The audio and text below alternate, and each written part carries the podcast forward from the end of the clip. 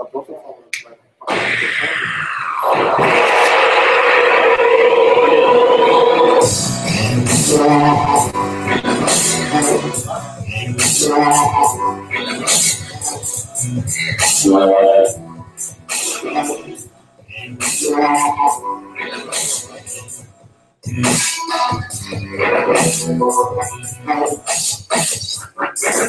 Thank you. Bom, pessoal, boa noite. Boa noite, acostumado. Bom, boa tarde novamente. Uh, meu nome é Gustavo, como eu já falei, eu trabalho com, sou advogado, trabalho com direito digital. E vamos aqui para mais um Security Cash. Vou passar agora a palavra para os meus colegas para se apresentarem também. E o intuito aqui é que vocês possam participar, obviamente, com dúvidas, perguntas que vocês tenham para fazer para a gente. É, bom, boa tarde, pessoal. Obrigado pela presença de todos. Primeiro webcast que a gente faz com plateia ao vivo, então o pessoal acompanha a gente via online, fazer perguntas online, então fazer aqui lá não é também uma grande oportunidade. Eu sou Gilberto Sudé, professor universitário, pesquisador da área de segurança da informação e perito na de computação forense. Aí, obrigado a todos. Bom, boa tarde, senhores. Meu nome é Alcion Júnior. Eu sou, eu sou consultor em segurança internet, sou gestor de segurança da informação pelo SEBRAE. Trabalho, sou professor universitário, trabalho é, na área de segurança há algum tempo, né, contribuindo nessa área de pentest, análise de vulnerabilidade e acompanhando junto com nossos amigos aí para trazer a, as ideias do tema. Passa aqui para o nosso amigo agora, Azevedo. Boa tarde, pessoal. Meu nome é Alberto Azevedo, sou especialista em segurança, trabalho envolvido em diversos projetos da área de segurança da informação e da área de software livre. E é um prazer grande estar aqui com vocês também, para a gente podendo trocar mais uma ideia sobre segurança da informação. Bom, é, a gente vai fazer perguntas, respostas, mas não conseguimos ter Eu acho Bom, pessoal, qual que é a nossa ideia? Né? Acho que a, o tema, tema né, da nossa. A gente está tentando desligar o projetor aqui, né? Só um segundinho, daqui a pouco deve estar resolvido. Estamos aguardando. Pronto, obrigado. É, então, que, qual que é a nossa ideia? O tema, segurança da informação e software livre. A gente quer levar o debate para essa área. Então, a gente vai introduzir alguns temas inicialmente com os senhores. Né? A ideia é que todos participem, a gente está transmitindo também vocês em online, para quem está lá do outro lado, que acompanha a gente via web, que não pôde é, ao local conosco. Então, a gente vai introduzir sempre o tema e a busca né, de fazer a relação entre segurança da informação e o software livre. Aí eu já vou começar a colocar aqui né, alguns temas aí que todo mundo começa a comentar. Eu acho que é bem bacana o papo de boteco, né? A gente está no barzinho conversando e vem sempre aquela dúvida, né? Será que o software livre ele é mais seguro que o software proprietário? Né? Isso, isso é um tema que sempre vai à tona. Todo mundo fala, poxa, é, o software livre é mais seguro que o proprietário porque a gente tem mais pessoas desenvolvendo, né? nós temos mais pessoas analisando o código, nós temos mais pessoas é, verificando, fazendo testes naquele software, né? tem contribuições. E da mesma forma, existe o outro lado proprietário, que é o que o pessoal defende, que é a situação da seguinte: não conhecem meu código. Eles não conhecem minha vulnerabilidade aberta, ela não está aberta para ser analisada. E aí, já deixo esse tema aqui aberto para nossos amigos aqui, já vou passar a palavra, né? Então, falo assim, o que, que eu acho? Minha, minha visão, né, vou começar a falar, né? A minha visão em cima disso é, o software proprietário nesse ponto, ele ganha inicialmente, o chute inicial, já para deixar uma linha na fogueira. Realmente ele tem um ponto um ponto focal dele, que é essa parte da obscuridade, é um ponto bom. Tanto que se faz ainda muita segurança por obscuridade. Cara não deixa conhecer como é que é a infraestrutura, o cara não deixa conhecer como é que é o ambiente dele da, de tecnologia, para evitar que o hacker, né, que a pessoa que quer invadir, o hacker do mal, para evitar a palavra corretamente, a pessoa que quer invadir para fazer alguma coisa não tem o conhecimento ali não conhece, ele tem que buscar, tem que cavar a informação. Então, o que traz a informação mais, digamos assim, mais, torna ela mais segura. Eu vou passar aqui para um amigo sobre aqui para ele dar continuidade já da porrada, né? Bom, a questão do, do software livre eh, e software proprietário, na verdade, na minha, na minha, meu entendimento, qualquer um dos dois mal configurado, é ruim. Ou seja, independente de ser software livre ou software proprietário. Comparando, um software proprietário bem configurado é melhor né, do que um software livre mal configurado. Seja, tem um software proprietário que cara cuidou das portas, cuidou da atualização, cuidou do ambiente, né, ou seja, ele está bem registrado, ele é melhor do que o software livre, o caso que ele instalou do zero, não tratou de nenhuma segurança, não tratou de nenhum tipo de autorização, não cuidou da parte de senha, da parte de repositório, de criptografia, isso é muito ruim. Então, ou seja, é, supondo que uh, tem diferença de administração, o software implementado nesse caso seria melhor, nesse caso. Agora, supondo que os dois são bem administrados, bem uh, configurados, o software livre, a tendência é que ele seja melhor, porque uh, mesmo com a questão do, da, da segurança da no caso de é, não colocar, não é, colocar o código que ele fez, a criptografia que ele está usando, o algoritmo criptográfico, na verdade tem muita gente hoje buscando vulnerabilidades no ambiente. Muitas ferramentas de teste, muitas ferramentas de busca, muita gente trabalhando, inclusive, no ambiente de desenvolvimento, e acaba, é, essas vulnerabilidades, como a gente tem visto o Zero Day, é, tudo quanto é lado de vulnerabilidade, tem um problema, então, de é, não dá para você simplesmente achar que ninguém se ninguém sabe meu código, eles não sabem as minhas vulnerabilidades. Isso não é verdade, não vai funcionar dessa forma. É, acho que é muito melhor, né, no caso da, da segurança, ter esse tipo de, de abertura do cara olhar o seu código. Tá? Só mostrando, fazendo uma comparação, os algoritmos criptográficos hoje que são mais utilizados no mercado, a AES, mesmo né, os algoritmos de criptografia assimétrica, eles são adotados depois que são publicados, e existe uma, um edital mundial, existe uma colocam-se é, algoritmos candidatos nessa, nessa questão, várias instituições de pesquisa fazem análise do algoritmo, descobrem qual é o mais eficiente, qual tem menos vulnerabilidades, e aí ele passa a ser adotado. Ou seja, ele passou por um crivo de muita gente inteligente, que conhece o assunto, para poder ser aprovado. Acho que essa é a melhor forma de escolher as coisas para isso. Eu sempre gosto de fazer analogias. E aí, assim, eu, na minha opinião, assim, a segurança por obscuridade, ela, ela pode ter, sim, um certo nível de segurança para, tipo assim, ataques mais simples, entendeu? Então, para pessoas menos qualificadas. Mas a, a, eu comparo muito a segurança, agora até tem uma analogia não. Eu comparo a segurança por obscuridade com a água em Marte. A água sempre esteve lá. Nós só não sabíamos que ela estava lá. Entendeu? Então, assim, a, a segurança por obscuridade, a vulnerabilidade está lá. Só que aí a pessoa acha que ah, o código é fechado, não tem como mandar tudo, a gente sabe muito bem que é perfeitamente, extremamente simples, simples até razoavelmente simples de se fazer engenharia reversa. A engenharia reversa está completando seus 20, 25 anos já de existência. E a partir do momento que você começa a fazer uma engenharia reversa, você vai ver uma. Vai, vai achar as vulnerabilidades do mesmo jeito, você vai ficar um passo a mais. E aí, assim, no, e aí o ponto que você ganha pela segurança pela obscuridade, você perde na questão de você tem, no software livre, a gente tem milhões de milhões de milhões de programadores com gente olhando o código o tempo inteiro. Tipo assim, se alguém, por exemplo, uma empresa, uma, uma, uma, um organismo como a NSA, tentasse inserir uma vulnerabilidade dentro do kernel Linux, ela ia ser descoberta em horas. Horas. Lógico que a gente, hoje em dia, é por isso que, por exemplo, a gente tem que.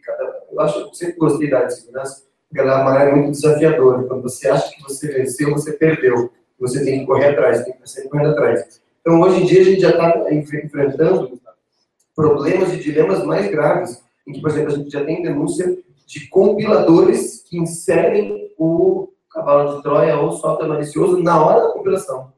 Então você tem um programa, tem programas que são código aberto, você verificou o código, está tudo beleza, está tudo perfeito. E se você, dependendo, se você, na hora que ele é compilado, o compilador foi, foi, é, foi hackeado, foi preparado, ele insere o, o mecanismo de controle posteriormente no final. Mas você pega um negócio desse. Aí, óbvio, né? Mas você, mesmo, você tem que ter o, o código-fonte do computador, do compilador também, e mais do que, mais do que isso, tem que ter você compilado ele pessoalmente ou alguém tem que ser, feito isso. Então, assim, na, no nosso, nos nossos dias atuais, eu acredito que o software livre acabou se colocando como um bastião da possibilidade de, de, de Pelo menos não, não tanto só na área de segurança, mas principalmente na área da confiabilidade e na área da privacidade. Então, a gente sabe que, pelo menos, é uma área que a gente pode contar que a gente tem mais, mais chance de ganhar. Mas eu, eu não discordo de nada que vocês falaram, né? efetivamente, se você tiver um software proprietário configurado corretamente na área de segurança, ele vai ser, vai, vai ter os vai, ter graus superiores. É até um a gente dizer ah, que o, é, o, Linux sofre muito menos ataques do que o Windows. É óbvio, olha o tamanho da base instalada. As pessoas se confundem durante muitos anos, eu fui considerado um chato, um, um pentelho, não que eu seja, mas um chato de galocha, porque as pessoas chegavam, ah, é porque o Linux não tem vírus. E aí comecei a cuidar de segurança, falei, tem vírus? Não tem, tem, não tem. E eu tinha que provar para o cara programa que tem.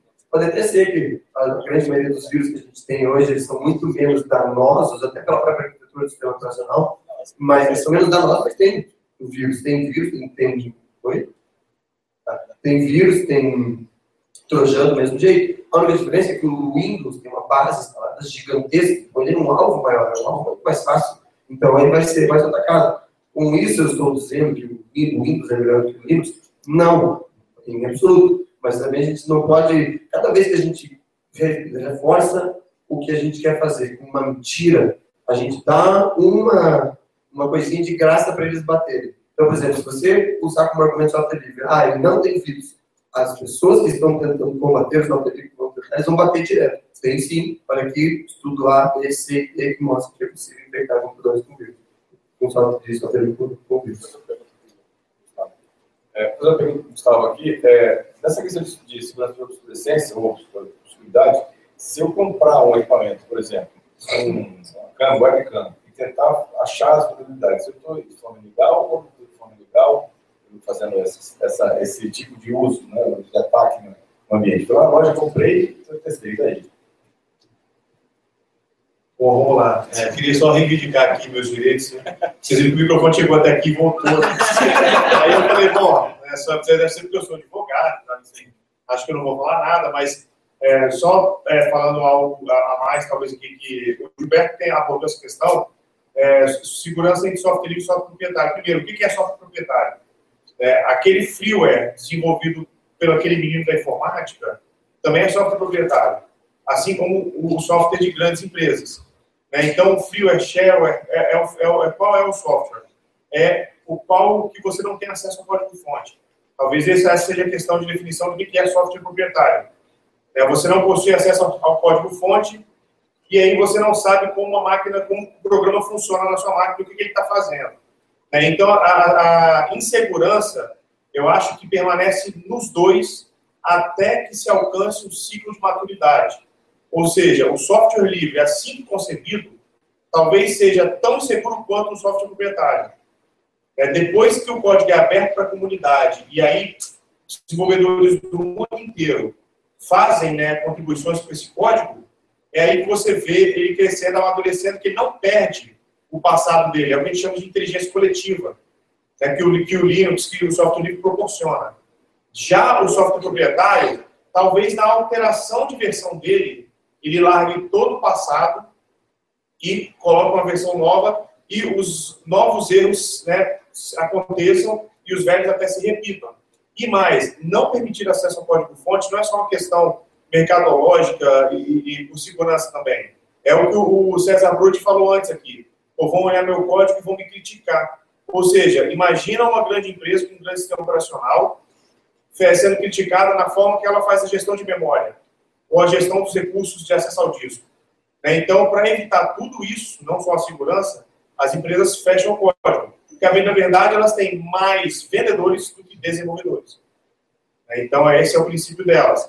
E respondendo à sua pergunta, professor, é, sobre se eu poderia ou não incorrer é, em algum crime, olha, se você está fazendo uma engenharia reversa, talvez uma violação de direito autoral. Né?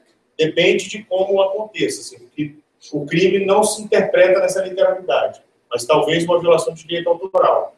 É, a outra é, se você desenvolver algum mecanismo né, para invadir, como, como um pentest mesmo, assim, uh, e foi um, um, programa que visa né, simular mecanismo de segurança, pode incorrer no parágrafo 1 da, do artigo 54 lá do Código Penal, que a Lei Carolina Dickmann criou.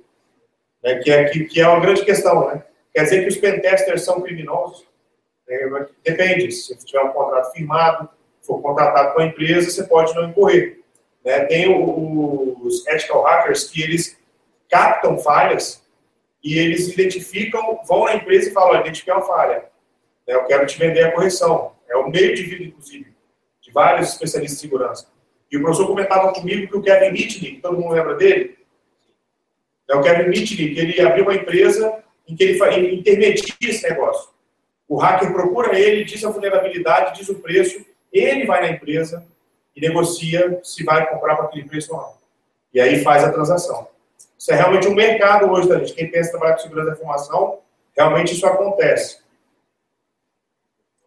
Pessoal, uh, nós vamos aqui, depois dessa primeira rodada de, de debate, abrir para pergunta. Quem, quem, quiser perguntar, pode perguntar. Lembrando que esse notebook está filmando vocês, tá? Está desligado? Eu acho que entrou por proteção de tela. Foi o Alberto que configurou o pneu? Não, não, não. não. Lamentável. Aí eu quero fazer uma correção. É, não é preconceito. Todo mundo que me pergunta se eu respeito security class, eu sempre digo. São três pessoas e um advogado que fazem o programa. Não tem preconceito nenhum. Alguém tem que salvar a gente, né? Estão transmitindo agora? Pessoal, pessoal, o meu ótimo quando vocês falar, quando falar, quando testar. É daí, o microfone e também para você. E assim, só lembrando que eu também sou formado em de comunicação, trabalhei com as TI. Vamos tentar botar uma forma de. Vamos lá, pessoal.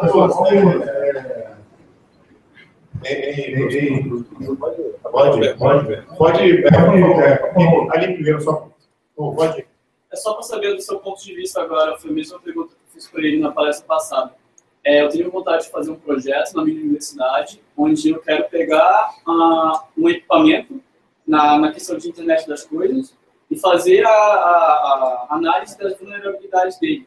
Eu poderia fazer isso, comprar pela universidade e analisar esse equipamento? Talvez ele tenha Pode. Pode, pode, não. Pode, repete, por favor. Só Comprar um equipamento. Dá o microfone para É, por favor. Talvez seja. É, senão, não, mas de repente não escute ali. Então, meu nome é Matheus, e a pergunta que eu fiz para ele na palestra passada é que eu tenho vontade de abrir um projeto na minha universidade de pesquisa, onde eu compro um equipamento assim, de, da internet das coisas, né, que tá ligado à internet, no caso eu ali negócio para eu é, aí eu comprar pela universidade, analisar as vulnerabilidades desse sistema e depois uh, fazer um, um, um, artigo ou algo sobre isso. Eu poderia, como ele perguntou, comprar e analisar essas vulnerabilidades e não, não ter nenhum risco de pegar, sei lá, um crime, digo. Mas tem dois microfones não. Então, olha só, é, sempre a gente, quando vai analisar uma conduta criminosa, tem que ver a intenção dela.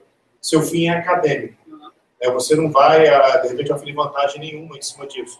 A não ser uma produção de conhecimento, mas eu acho que seria uma visão mais ampla, né? Todo mundo acho que ganharia com isso. É, a priori, a priori, né, talvez não corresse crime nenhum.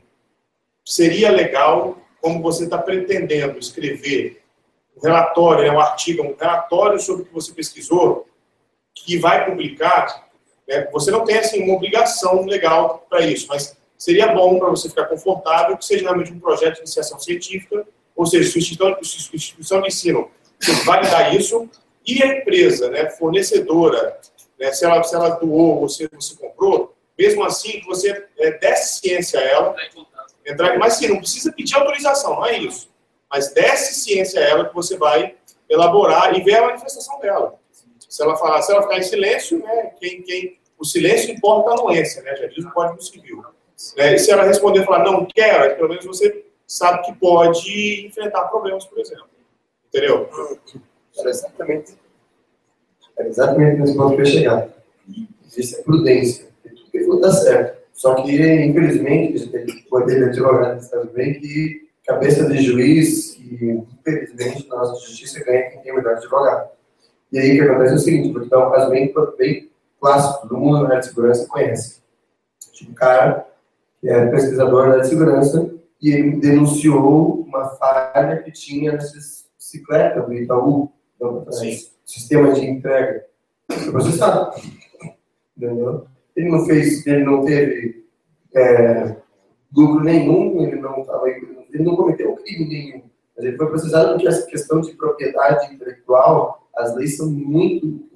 tem, tem de lei obscura no meio, de, é complicado.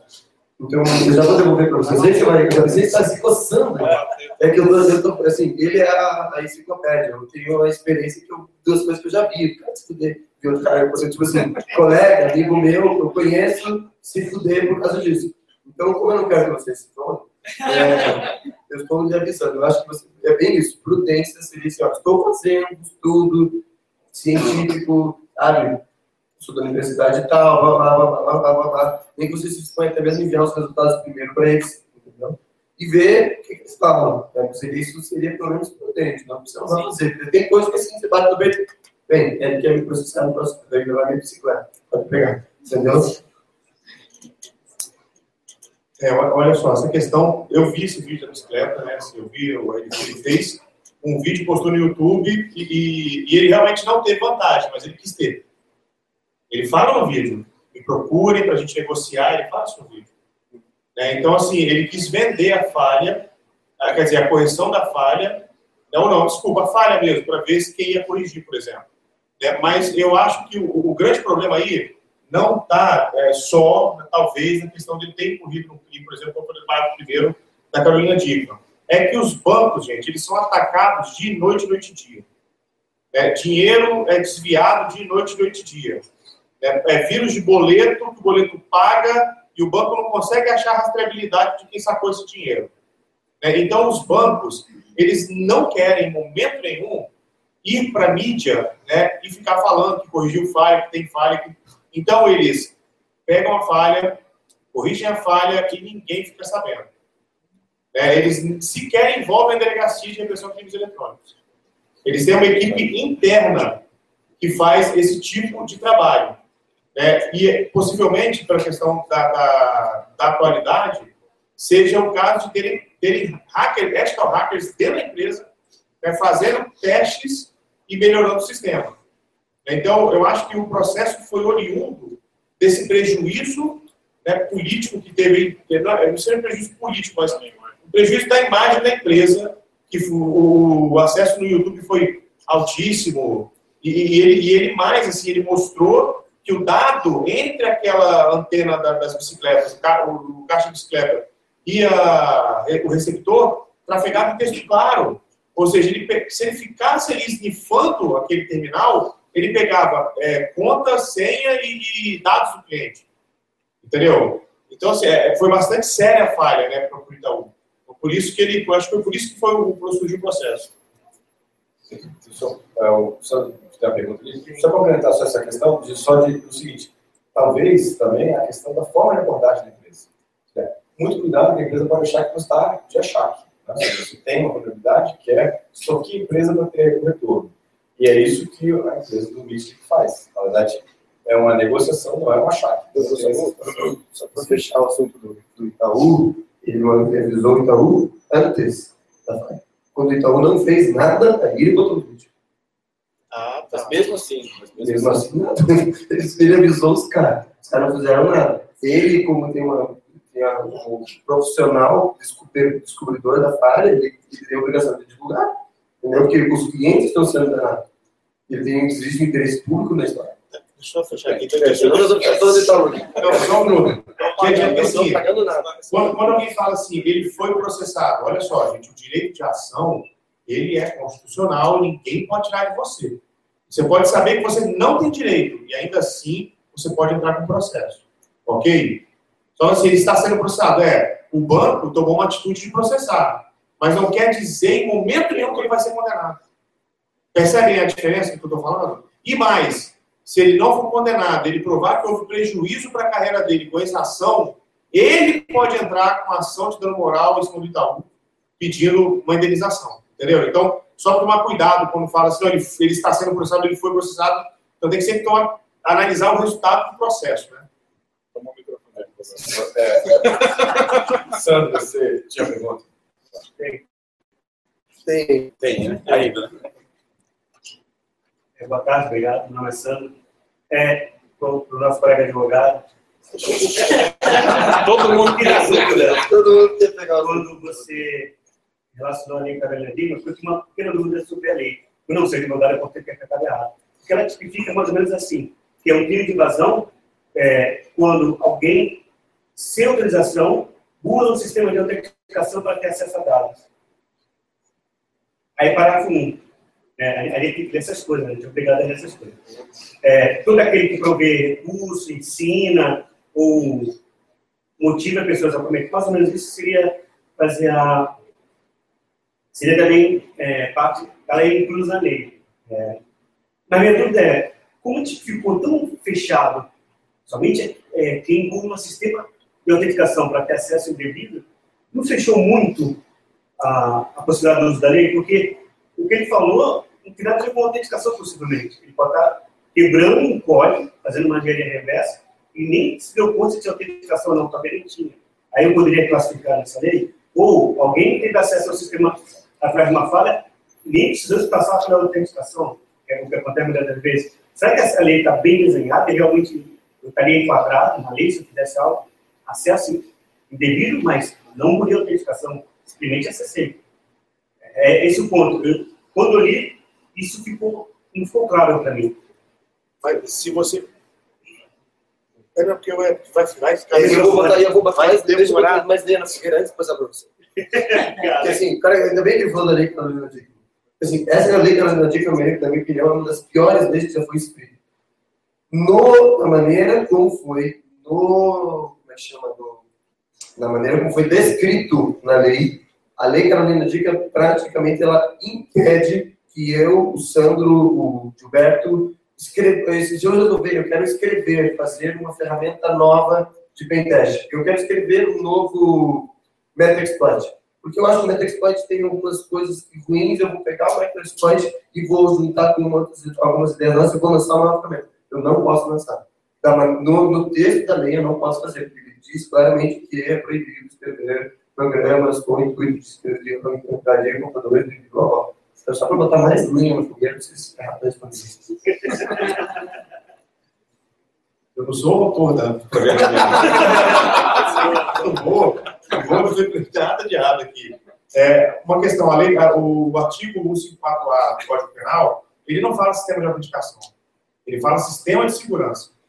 E aí vai é, uma invasão por trás do sistema, vai uma, uma bula no firewall, por exemplo, isso tudo estaria incluído né, em sistema de segurança.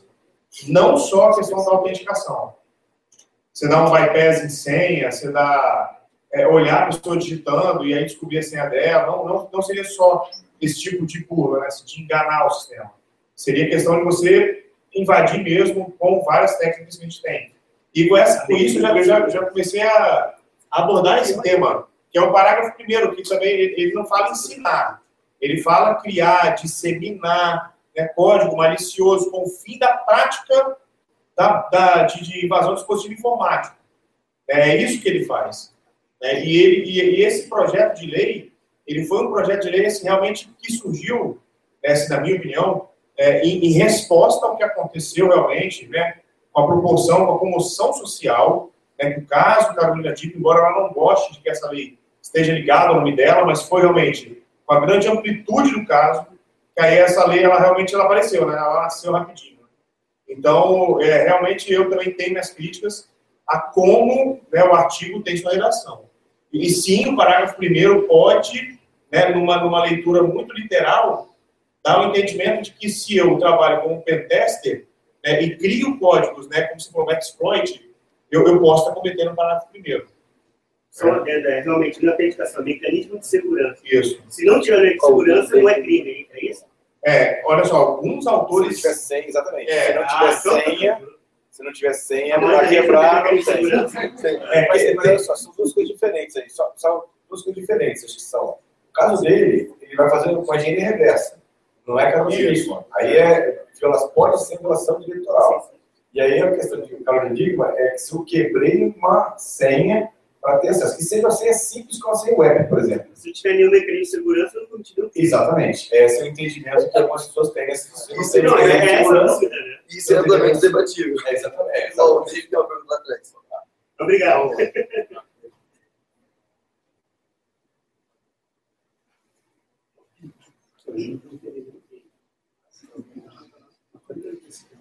É, até vou fazer o resgate dessa lei, cara, que na verdade naquele momento estava tramitando a lei Azeredo, a proposta de lei Azeredo.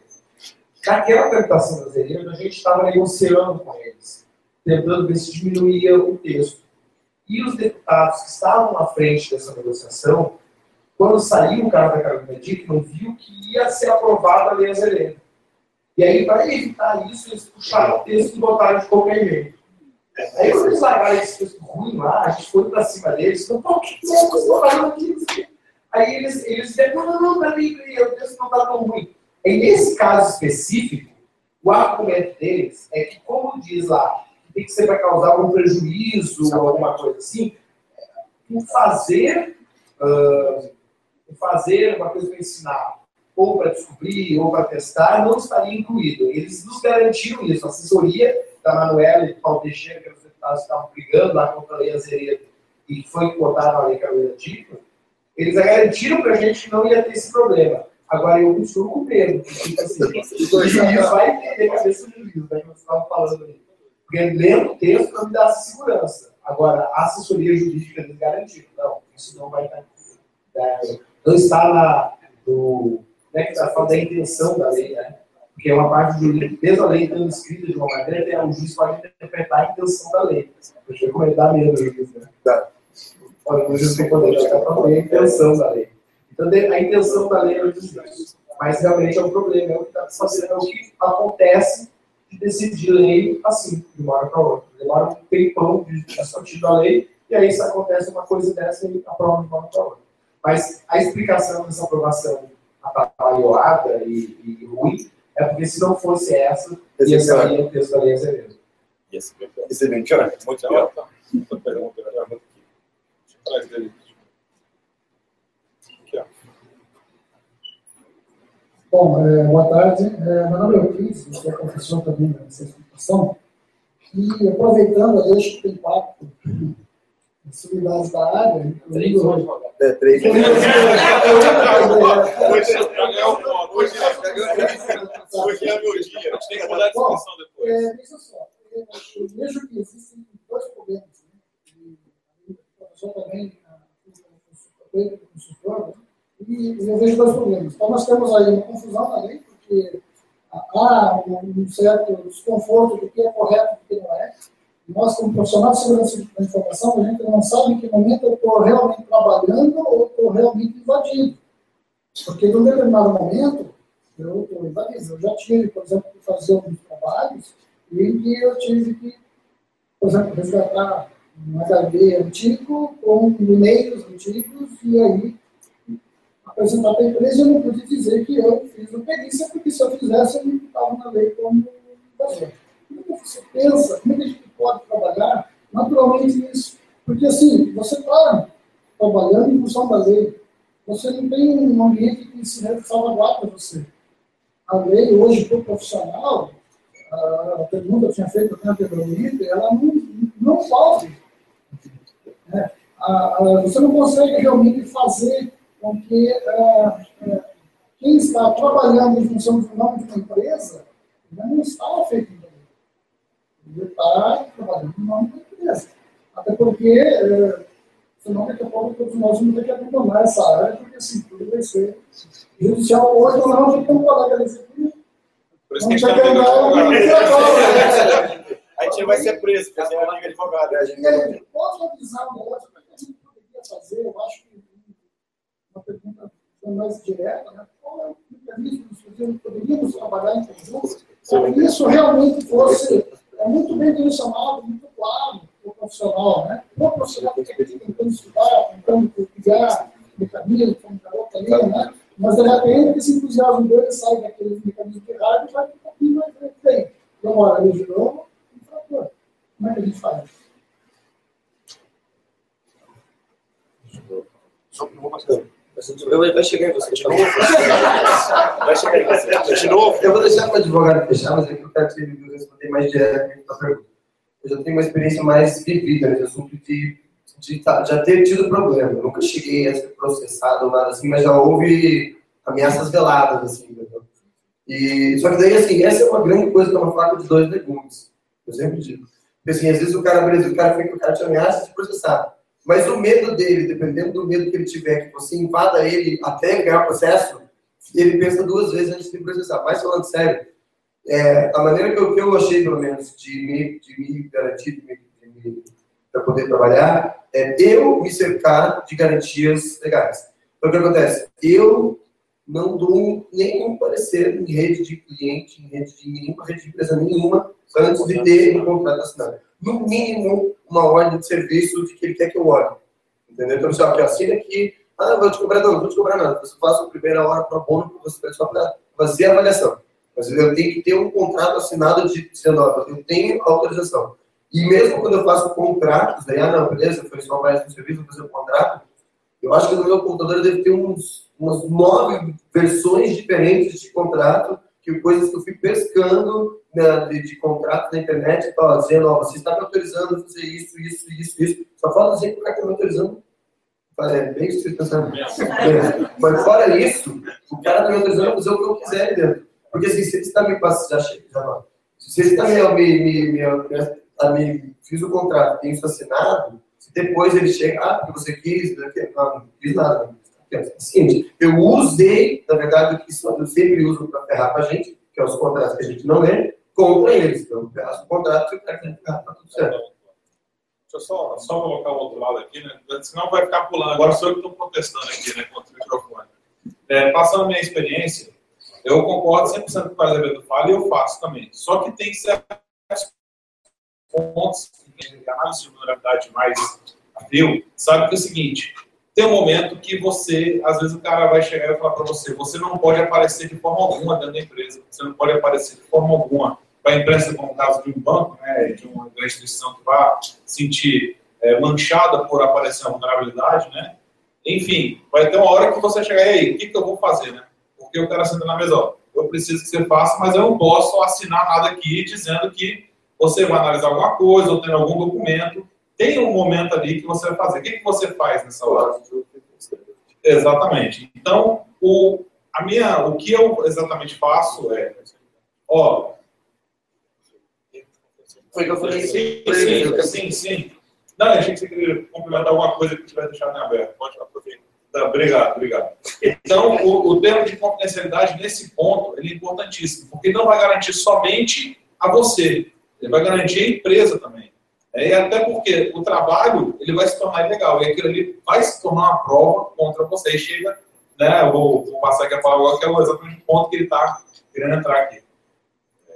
Só em relação à questão do perito, por exemplo, o perito vai trabalhar, ou acontece em duas situações, normalmente. Ou ele vai trabalhar com empresa, pessoa física, ou trabalhar com o juiz. No caso do juiz, ele foi nomeado, tem lá uma nomeação, tem lá uma, um, um espaço do juiz, nomeando você como perito, ele está resguardado para aquele caso específico, você pode fazer aquela atuação dentro da sua área de atuação. Se você está na empresa, o que eles já comentaram é o que eu faço também, ou seja, tem um contrato. Mesmo que seja um contrato de gaveta, que tem lá um termo de confidencialidade, que eu assinei com alguém, esse contrato não apareceu oficialmente, pelo menos por enquanto, mas pelo menos é um resguardo para quem está trabalhando. E aí, caso tenha um problema na frente, você tem, senão você está completamente é, é, exposto. E aí, se, você aparece, você faz um laudo, e aí, nossa, você tem um laudo, você invadiu, você fez um teste aí, aí complicou. É isso aí, eles estão certos.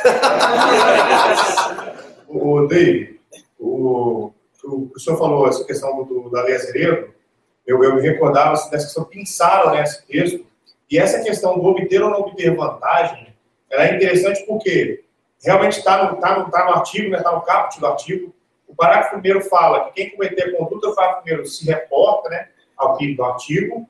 O problema é que se eu tiver uma conduta muito bem elucidada ao final do inquérito policial, porque é um crime de ação penal pública, condicionada à representação.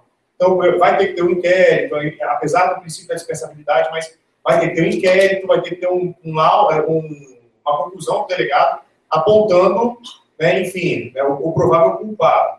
E aí o Ministério Público vai oferecer a denúncia. Se o juiz se ficar muito claro, o juiz pode rejeitar a denúncia. É, agora, se não ficar, esse, vamos, vamos supor que tenha sido um pentester na melhor das intenções. Né, ele vai responder o processo até o final a chegar a uma sentença condenatória ou absolutória. Então, assim, eu, eu, eu, concordo com essa questão desse, desse ponto de vista. Realmente, se não obter, obtiver vantagem, é, é uma questão de eu ter uma que é excludente da ilicitude ali. Mas, quem vai dizer isso? É só o juiz, né? É, infelizmente. E, vale e aí, de novo, não é porque ele foi processado que ele é culpado. Final, pode ser absoluto. É, mas, vale mas vai, vai ter a dor de cabeça de responder a uma ação. E vale a pena citar que os juízes que vão julgar isso são os mesmos juízes que tiram YouTube do ar por causa de um vídeo, tira o WhatsApp do ar do Brasil inteiro por causa de uma mensagem. É... É, é nós, estamos, nós estamos vivendo uma época assim, conforme diz Leandro Carnal, a, a tecnologia chegou para os jovens e não chegou para os mais velhos.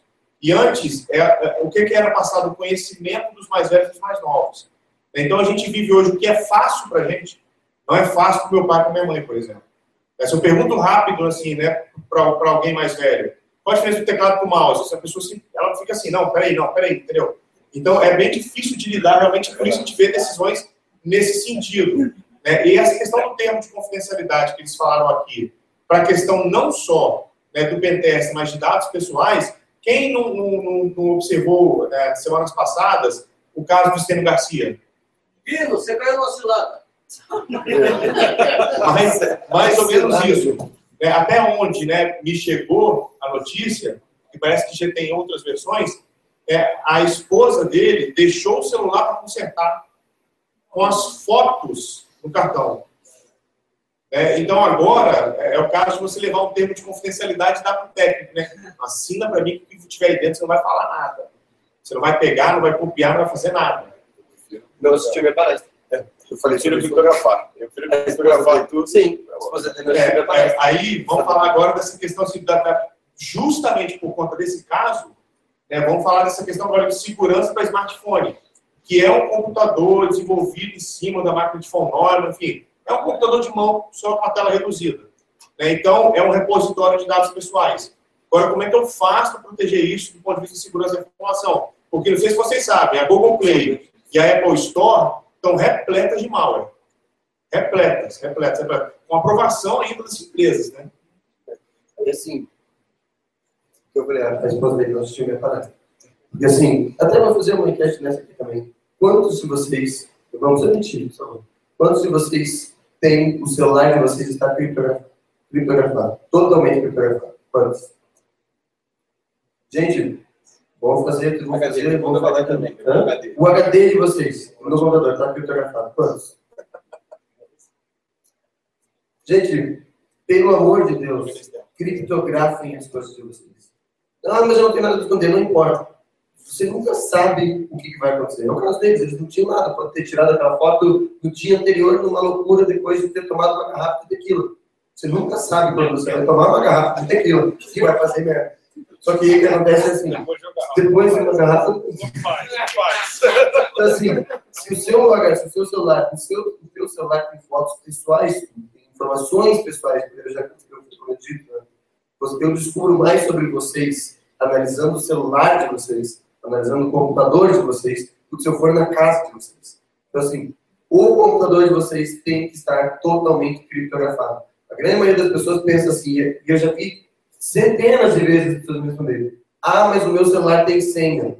Não importa que tem senha. Senha só vai, dar, vai ser útil para o cara não poder abrir ele via celular. Ele vai ligar aquilo no computador, vai pegar o cartão, vai ligar no computador, aqui no sistema de arquivos. O celular tem que estar totalmente criptografado. A grande maioria dos celulares tem a opção de criptografar pelo menos o celular. O que é extra, no caso, são poucos celulares que têm a opção de criptografar também o cartão de memória que está adicional. Se vocês, ah, não, mas eu não consegui, meu celular deu pau, não criptografou, beleza? Então tá bom. Pelo menos use um programa que criptografe as fotos mais, digamos, calientes, entendeu? Pode ser uma foto, às vezes, de, de você de biquíni ou de calçãozinho na praia. Eu sempre, eu gosto muito da analogia assim, se você tem, pense que essa foto vai ser projetada num estádio de futebol com todos os seus parentes, amigos, conhecidos, milhares de pessoas. Essa foto vai ser, vai ser projetada. Se você ficar é, desconfortável, for ficar envergonhado daquela foto, essa foto tem que estar fotografada. Não precisa nem estar nua. E aí, assim, só que o grande problema que vocês vão correr, eu vou até dar uma, uma solução, vou, dar uma, vou fazer uma, uma sugestão, é que de 300 programas que tem na Apple Store e na, na, na Play Store para criptografar as, as fotos, se tiver cinco que realmente criptografa, é muito. A grande maioria deles faz uma segurança por obscuridade, que eles vão lá, modificam o nome do arquivo, modificam a extensão, botam uma, uma opção no Android para ele não carregar aquilo como mídia e põe lá. Realmente, para um olho mais desatento, as fotos estão sumiram. Mas para alguém que entenda um pouquinho mais, não precisa ser um grande gênio, só um tiquinho mais, ele consegue achar as fotos. E aí, assim, eu recomendo para quem usa, no caso do Android, existe um programa chamado File Protect, que esse eu testei, retestei, testei de novo, chama-se File Protect que esse funciona, esse criptografa de verdade. Os outros, praticamente todos que eu testei até hoje, nenhum deles criptografava de verdade. Inclusive os que eu testei na Apple Store. Eu tinha um programa que um que chama Stash, que era para Apple pro Play, no iPad, no iPhone, que eu descobri que ele não criptografava no dia que eu perdi a senha.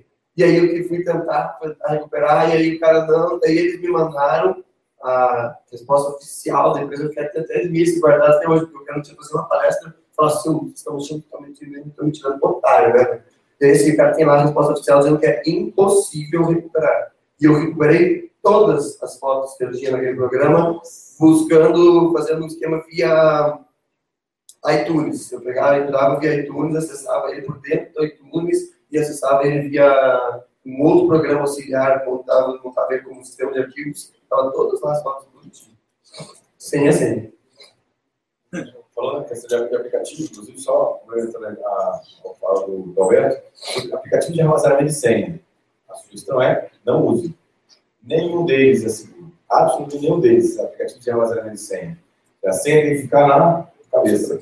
Porque assim, todos eles têm vulnerabilidades, têm falhas, e é, é grave, né? Porque você coloca tudo assim ali. Se aquilo ali é vulnerável, acabou. Você tá, tá na vala, não tem, não tem salvação. Então, essa é uma questão uma dica também importante. Aplicativo de armazenamento de senha, nenhum. Ainda sobre o assunto de senha, uma vez eu, eu fiz uma viagem, foi para Goiás, e eu perdi, eu tinha na época um iPhone, eu perdi o iPhone, né, imediatamente eu fui no Find My iPhone, é surpresa, né? Uh, essas pessoas que cometem essas atitudes estão mais inteligentes, então elas estão tirando o cartão, né, o SIM card, eu não consegui mais achar o celular. E aí eu fui imediatamente assim, para uma, uma lan house para justamente ver o impacto, né? Eu não sabia como é que era, enfim. Botei lá, é, iPhone roubado. É, o primeiro site, acho que foi o site do, do TechTudo, alguma coisa assim. É, as senhas das suas redes sociais no, no aparelho smartphone elas, não sei atualmente, vocês podem até me, me ajudar, mas elas eram armazenadas em texto claro. Ou seja, eu, o cara ia pular facilmente minha senha do iPhone com jailbreak. Jailbreak bypassa aquilo ali brincando. E ele iria acessar os arquivos que tem, tinha minha senha do Facebook, minha senha do Instagram, e por aí vai. Entendeu? Imediatamente, quando eu ia aqui, imediatamente eu abri as abas numa lan house mesmo, se também não é a melhor forma, mas era o que eu tinha na hora, né? E mudei as senhas para senhas maiores e mais é, é, misturados com caráter especial, e assim que eu cheguei em editório meu computador, mudei tudo de novo. Então, assim, não é só foto, né, não é só uma, um bloco de notas ali. Né, são várias informações que estão hoje né, no seu smartphone, você precisa se preocupar em proteger. Né, e, gente, depois que vaza, aí, aí sério, é tarde demais. Se a internet funciona muito rápido, a tecnologia, uma velocidade realmente dá luz, e quando você pensa em agir, você já ganhou prejuízo já. Comentar sobre essa questão de, de quando estava no house, é a mais é a que eu tinha em mãos. Outra sugestão de um aplicativo também interessante é uma, uma distribuição chamada Tails. Não sei que já ouviu falar sobre essa distribuição. É uma distribuição que ela está, você pode carregar na pendrive, você dá boot por ela na máquina, e ela não grava nada no HD, e ela, toda a navegação dela é feita através do Tor. Além de você, você não usar a máquina local, se a máquina tiver vírus, não tem, não tem porquê, não tem como usar, você pode carregar no pendrive, dá boot na máquina por aquele situação, acessa a internet, faz o que tem que fazer. Quando você desliga, né, é, faz o shutdown do dispositivo, ele limpa a memória toda, não deixa nada na memória, você carrega e vai embora. Então, ou seja, eu, eu ando comigo, tenho um pendrive carregando o tempo todo, na minha carteira tem um uma versão do Tails. A hora que, quando eu preciso de alguma emergência, eu vou usar uma máquina, eu não vou usar o sistema operacional instalado na máquina, vou usar o meu sistema operacional. Eu tenho pelo ali, eu sei a procedência do sistema operacional. É, acaba assim, a gente falando, né, Tomás, é, meu Android, meu celular, enfim, né, meu smartphone. Uma coisa que a gente sempre esquece, é uma coisa que todo professor, né, de, aliás, até dar os parabéns aos professores hoje, né, pelo dia né, dos professores, é, enfim, o, os professores sempre segurando a informação, né, aquele curso básico, você vai começar, princípio de segurança da informação. Primeira coisa que todo professor fala, não existe sistema 100% seguro, não existe. Então, se você acha que aquela foto que você tirou no HD criptografado, né, smartphone criptografado, um cartão SIM criptografado, com senha, é, enfim, com todos os sistemas que você pode utilizar, vai estar seguro? Nunca vai estar 100% seguro. Óbvio, quem vai buscar a informação é que vai dar o valor. O valor daquela informação, aquela foto para você tem um valor. A foto do Stênio Garcia Zelado tem um outro valor muito maior. Né? A da Carolina Dickman tinha um valor X. Então, toda informação tem o seu valor. Né? Então, você que vai dar o valor à sua informação. Você fala, quanto eu quero ficar... Não é, não é proteção, não é aquela coisa de ser maluco. Mas, assim, qual, quanto vale essa foto para você? Deixar aberto? Né? Ou você vai criptografar ou botar a senha somente para evitar que sua namorada veja que você está no Tinder? Você diz, Ou evitar você diz isso porque nunca me viu pelado. Né? um centavo, né? Já, um centavo me paga para não ver. Eu já falei isso já. Me paga Você pra não pode ver. usar como, peraí, como uma forma de ter dinheiro. Ou você me manda 10 reais, ou eu te mando uma foto de eu pelado. Ou você fazer com proteção. né? Imagina a proteção de tela. O cara vê tua foto pela fica larga o celular, devolve, tá dizer. Então, é, a questão é essa: o valor da informação. Quanto que isso vale para você? né? Então, tenha, sempre em mente: ah, eu acho que essa foto é importante, tem que estar é, segura de uma certa forma. Pratique essa, essa segurança e evite que o dado seja perdido. Né? Porque depois que ele foi, depois do primeiro compartilhar, você não consegue mais cortar pela raiz. Né? O compartilhamento se torna geral, né? o retweet, enfim, o que for. Vou passar ali para o som. Tem aqui as coisas que eu É, eu não tenho maldade. desculpa, desculpa. Depois, depois eu Pior que tem tempo, desculpa, hein? Boa tarde todos. É, na verdade, não era exatamente uma pergunta, era um comentário que eu achei pertinente. Voltando àquela discussão do princípio que ele propôs, né, a coisa do software livre ou software proprietário, o que é melhor, o que é pior, qual que é mais seguro, qual que não é mais seguro. E é legal até porque casou justamente o que você falava agora do, do, de não existir sistema 100% seguro, né, quando a gente fala do princípio de segurança. Eu achei sensacional o que ele falou, porque é, quebra aquele mito, né? Ah, Não tem, não tem, tem vírus. Claro que tem. Né? E, e eu acho que, assim, por vezes a discussão sobre é, vantagens, desvantagens, quem é melhor ou melhor de software livre e software proprietário, por vezes é uma discussão muito saudável, muito válida. Mas tem que a gente sabe. Desculpa a forma de dizer, porque tem gente que defende muito ferrenhamente. Eu acho que dá para os dois conviverem em harmonia. Né? Eu acho que tem soluções de software proprietário que vão atender a necessidade. Você vai apoiar uma Eu saída. eu não mas, Mas assim, porque eu acho que quando, quando ele, ele fala do, do sistema sem- sistema 100% seguro, é, já bate de frente com isso, né? já, já, já, já acrescenta isso. Porque é, é um clichêzão, não tem jeito, não tem como falar, mas o, o, o- a maior vulnerabilidade que existe é o usuário. Né? Então, é um clichêzão a gente falar que, que tem que tomar cuidado, aquele, eu, eu costumo chamar de clique nervoso, né? o clicador compulsivo, você clicando em qualquer coisa. É, é, o Rafael até vai falar amanhã sobre é, jardim social, né? Então, assim, é, é, eu até já falei em escolas de ensino médio, é, alunos primeiro e segundo ano, sobre essa questão da segurança digital, não sair clicando em qualquer coisa. Então, acho que talvez seja mais produtivo né, a gente pensar nesse sentido, de contribuir para a sociedade dessa forma, no sentido da conscientização, porque a gente trabalha com e para o usuário. Né? A gente, eu acho que o maior desafio que a gente tem, é, na informática de uma forma geral, importa qual seja a área, se é segurança, se é design, ou, ou se é programação, seja o que for, é, é, é, às vezes a gente tem que, o maior desafio é a gente enxergar que o usuário não sabe nada, né? Não olhar só para o nosso meio, entender que os usuários muitas vezes não entendem nada daquilo que a gente está falando, porque a gente está falando em outro idioma. Né? Então ele não sabe, como ele, como ele exemplificou ali, né? O, onde que ele vai clicar, o que, que ele vai acessar, né? Então acho que isso é importante só para comentar isso. Obrigado. Só, ah, desculpa, eu aqui do lado dele, lá, eu Essa pergunta é do nosso colega advogado, mas, mas a contribuição de você vai ser importante. Esse conceito que se defende mais na Europa agora, direito ao esquecimento, né? você acabou de comentar, né? E o curso do primeiro compartilhamento já era. É, a sua opinião como jurista, que é contra o profissional de administração que você tem essa experiência, você acredita realmente que é eficiente esse conceito de direito ao esquecimento, considerando como a internet funciona? Direito ao esquecimento. É, assim, eu. Eu sou terminantemente contra né, um direito ao esquecimento, né, por, por, por prejuízos, né, reflexos advindos dele. É, isso dá, dá munição para qualquer um que não goste dos fatos negativos de seu passado, né, entrem né, com pedido para poder apagar. E mais, eu não tenho uma lei de direito ao esquecimento. Ou seja, eu deixo ao arbítrio de um juiz a decisão de apagar ou não algo que pertence à memória coletiva de uma sociedade. E uma tramitando nesse momento é bem estranha. Né? Olha só, é, eu não diria, é, não diria lei ao esquecimento, porque o que, que eu quero dizer? Eu quero dizer que, olha, realmente tem que né, tomar cuidado com o que faz hoje, que vai parar na internet. Mas não é a sua displicência que vai fazer nascer um direito ao esquecimento.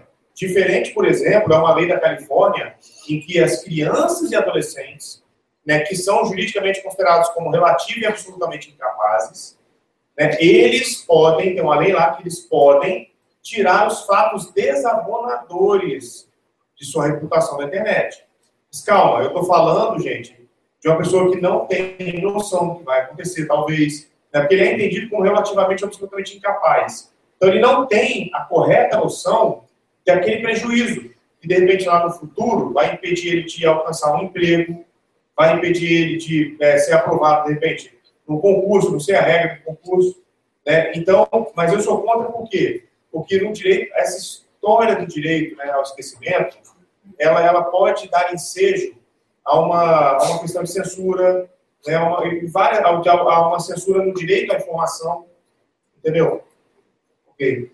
Então, assim, eu, inclusive, eu já escrevi um artigo publiquei sobre, me manifestando nesse sentido mesmo. Eu, eu particularmente, terminantemente contra o direito ao esquecimento.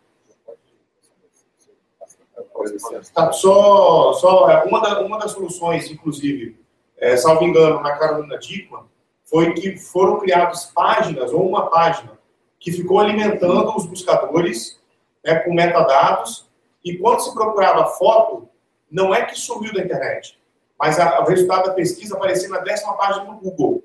Quem aqui já viu a décima página do Google de resultado de busca? Já viu? É. É uma, é solução tecnológica para um problema jurídico, percebe? O cara vai até a vigésima. O cara para na terceira. Não, mas vocês percebem? É diferente de você entrar lá e recortar o passado ali, tirar daquilo ali. Entendeu? Então, assim, é, é que realmente vai morrendo, a coisa acontece. É, mas bom, você gostei pedido. É, obrigado a você que pode levantar. Olha só. É, pessoal, então vamos encerrando aqui. Está é, em cima da hora do próximo palestra, então a gente ficava até mais, mas como tem mais palestrante, tem que respeitar o horário. Então, obrigado. É, vocês podem acompanhar a gente no YouTube, só procurar SecurityCast, SecurityCast no Facebook também, e no SoundCloud, né? Sim, SoundCloud. No SoundCloud, no portal do iMasters, né? Também é, esse vídeo é replicado para lá. É, e quem quiser acompanhar a gente, pode se inscrever no, no Facebook e a gente vai divulgar o, o próximo encontro e vocês acompanhem de online no navegador de vocês. E votar o tema, né? Nós vamos abrir a votação do tema. A gente sempre escolhe os temas que ficaram da, da, do SecurityCast passado, né, com mais uns novos, e aquele mais votado é o que a gente aborda no, no próximo capítulo, no próximo episódio. Então, gente, é, Gustavo Martinelli, muito obrigado pela presença de vocês e até a próxima.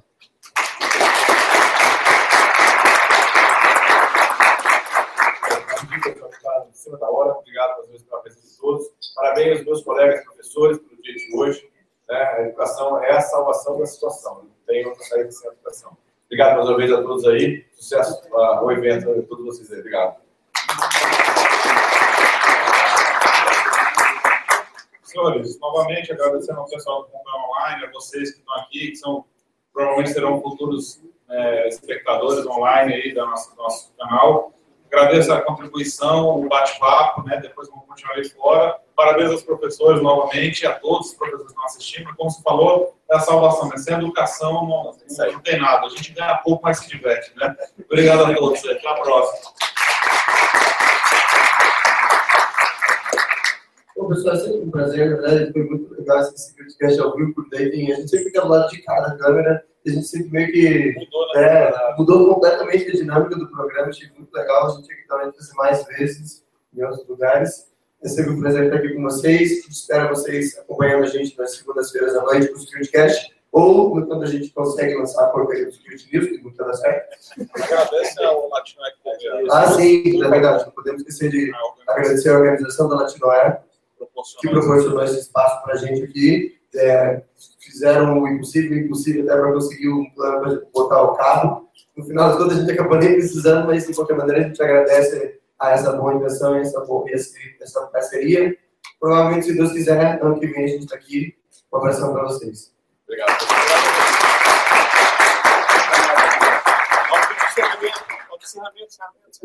E não se.